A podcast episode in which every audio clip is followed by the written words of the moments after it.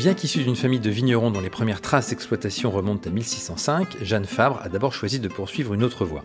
Diplômée de Sciences Po et de l'ESCP, elle démarre sa carrière dans l'agence de communication Euro-RSCG avant de rejoindre un cabinet de recrutement puis de créer sa propre agence de voyage. De retour au domaine familial en 2017, elle gère aujourd'hui les ressources humaines et la partie œnotourisme du domaine Fabre en Occitanie et est devenue présidente du salon Millésime Bio qui se tiendra à Montpellier les 30 et 31 janvier prochains. Elle nous explique pourquoi il faut venir fêter les 30 ans de ce salon réservé aux professionnels. Je m'appelle Philippe Hermé, bienvenue dans Vin Divin. Bonjour euh, Jeanne. Bonjour. Pour rapidement présenter euh, l'exploitation familiale, il y, a, cinq euh, domaines situés donc autour de Béziers, Carcassonne et Lézignan, c'est ça?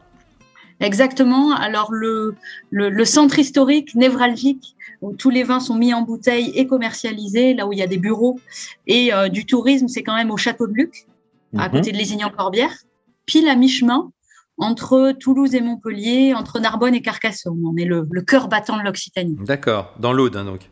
Voilà, dans l'Aude. Et euh, les autres domaines qui sont rentrés dans la famille par alliance euh, successive, puisqu'on s'est marié entre vignerons depuis toujours. D'accord. gravitent autour de ce centre. Donc, en effet, il y en a un, euh, on fait de l'IGP Pays Doc, plus des vins d'apéritif légers du côté de Béziers.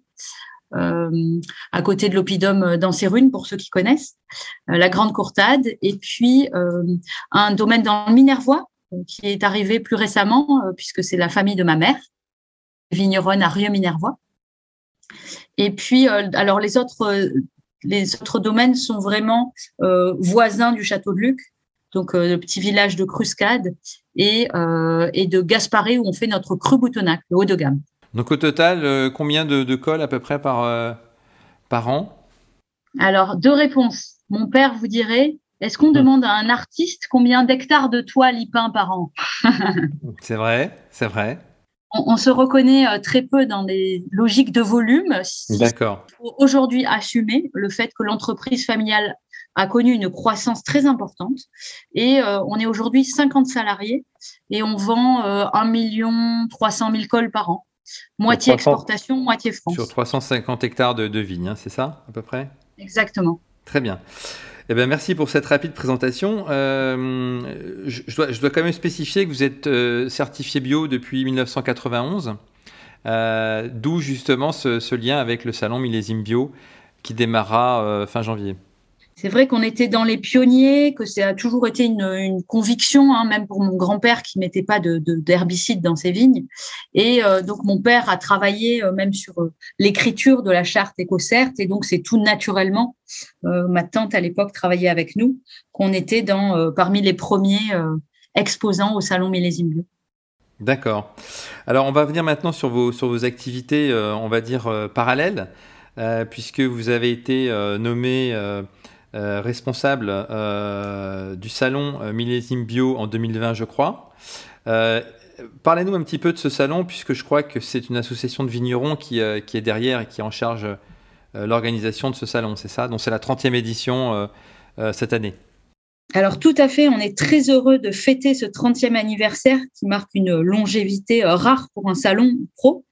Euh, et, euh, et peut-être un des secrets euh, de cette longévité, c'est justement ce que vous évoquiez, qui est que c'est le seul salon de cette taille qui soit organisé par des vignerons pour des vignerons. On ne délègue pas l'organisation du salon à des professionnels de l'événement ciel. Et du coup, on est vraiment à l'écoute des besoins. On veut que le marché se retrouve et euh, petit à petit, euh, Sud Vin Bio, qui est une association interprofessionnelle d'Occitanie, qui réunit et des vignerons et des metteurs en marché, a créé son petit salon dans les, en 93. Il y avait peut-être une quinzaine de participants, euh, des clients européens de la bio et des pionniers producteurs.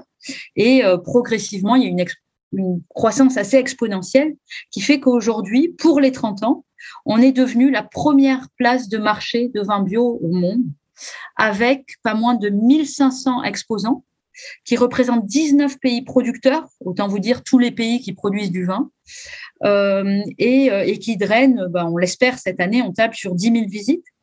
Ben, c'est très important, ce qui fait le succès du salon, hein, c'est que le, le public d'acheteurs professionnels soit au rendez-vous. D'accord. Est-ce que vous pensez que les acheteurs chinois seront de, retour, puisqu'ils ont été longtemps absents euh, des salons euh, européens ces dernières années, du fait du, Covid notamment Bon, ça va se faire progressivement. On ne table pas sur euh, une explosion des participants physiques asiatiques, mais on, a beaucoup de chance. C'est qu'on a deux manières de les attirer. il y a à la fois une convention d'affaires qui est organisée par la région sur le salon depuis des années, il finance le voyage, il l'organise de A à Z. Et donc, ça nous permet d'avoir même des pays qui actuellement euh, ont des difficultés euh, pour se déplacer. Donc, il y a ça. Et puis, la deuxième chose, c'est que depuis l'année du Covid, on a créé un salon entièrement digital qui permet aux personnes qui ne peuvent pas se déplacer physiquement de se connecter et de faire affaire, de prospecter quitte à se faire envoyer des échantillons de vin pour déguster dans un second temps. Et on a conservé ce, salon qui a tellement bien fonctionné pour nous éviter l'année blanche que tout le monde redoutait. Euh, on le, il aura lieu là très bientôt, donc le 17 et 18 janvier. Pardon, je me trompe. Le 23 et 24, oui. oui, Juste en amont euh, du salon physique pour euh, permettre justement d'avoir la présence des, des Asiatiques, entre autres. Et donc, quelles sont les nouveautés aujourd'hui en 2023 de, ce salon par rapport aux, années précédentes, indépendamment de cette fameuse session euh, digitale héritée du Covid, donc qui, euh, aura lieu une semaine avant le, salon physique. Alors, c'est essentiel pour nous, je vous le disais, d'être à l'écoute euh, du marché. Et aujourd'hui, qu'est-ce que le marché nous dit? D'abord, il y a un développement de plus en plus important de tous les autres boissons alcoolisées bio, type bière, cidre et spiritueux. Donc, on leur fait une place particulière depuis quelques années. Aujourd'hui, ils seront même présents euh, dans euh, le Challenge Millésime Bio, qui est un concours avec un jury de 400 dégustateurs internationaux. Euh, donc, il y a lieu le 17 et 18 janvier, pour le coup. Euh, donc, il y, a, les bières qui seront dégustées à côté des 2000 échantillons de vin. Ça, c'est une chose.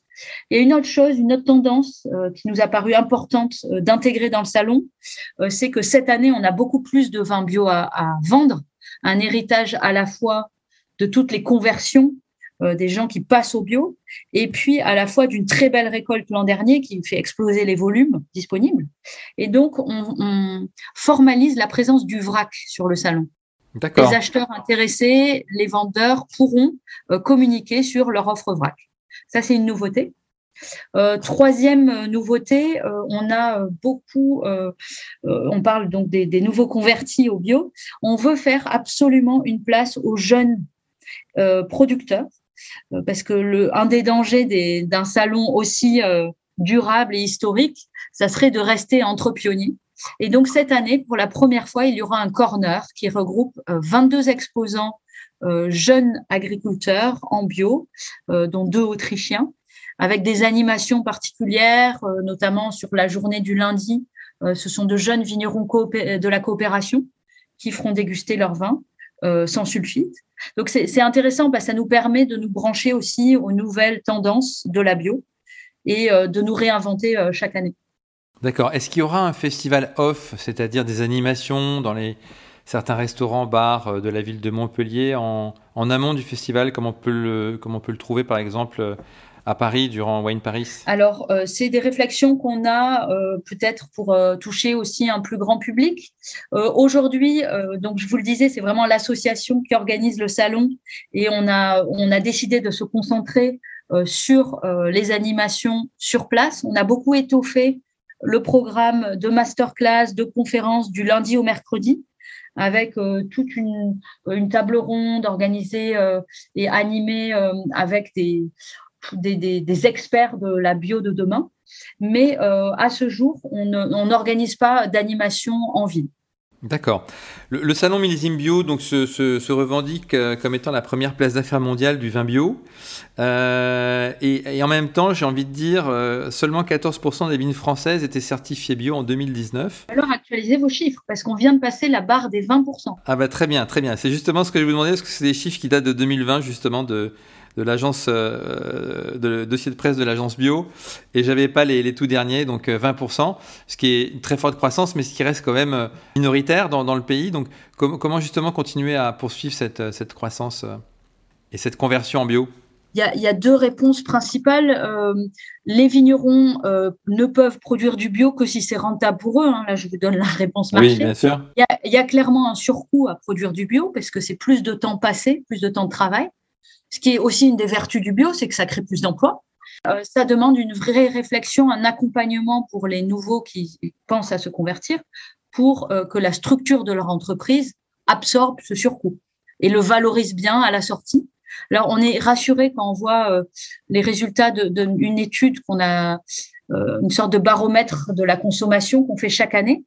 Et donc, on a demandé à CSA euh, de regarder dans cinq pays européens est-ce que les consommateurs sont prêts à payer ce surcoût? Et la réponse à plus de 80% est oui. Alors, c'est du déclaratif, mais c'est encourageant de se dire que les gens vont vers une consommation de qualité euh, quitte à ce qu'elle soit un peu plus chère. Donc la première réponse, elle est là-dedans, c'est qu'il faut absolument que le marché du bio soit valorisé rentable. La deuxième euh, clé du succès de la bio, euh, c'est la communication, que les gens comprennent de quoi il, en retourne. Alors c'est pour ça qu'on avait fait cette étude sur toutes les mentions complémentaires, toutes les marques privées même, hein, qui se revendiquent du développement durable. Parce que l'avantage, c'est qu'on sent que c'est euh, une tendance de fond, de vouloir être plus écologique, meilleur pour la santé et la planète.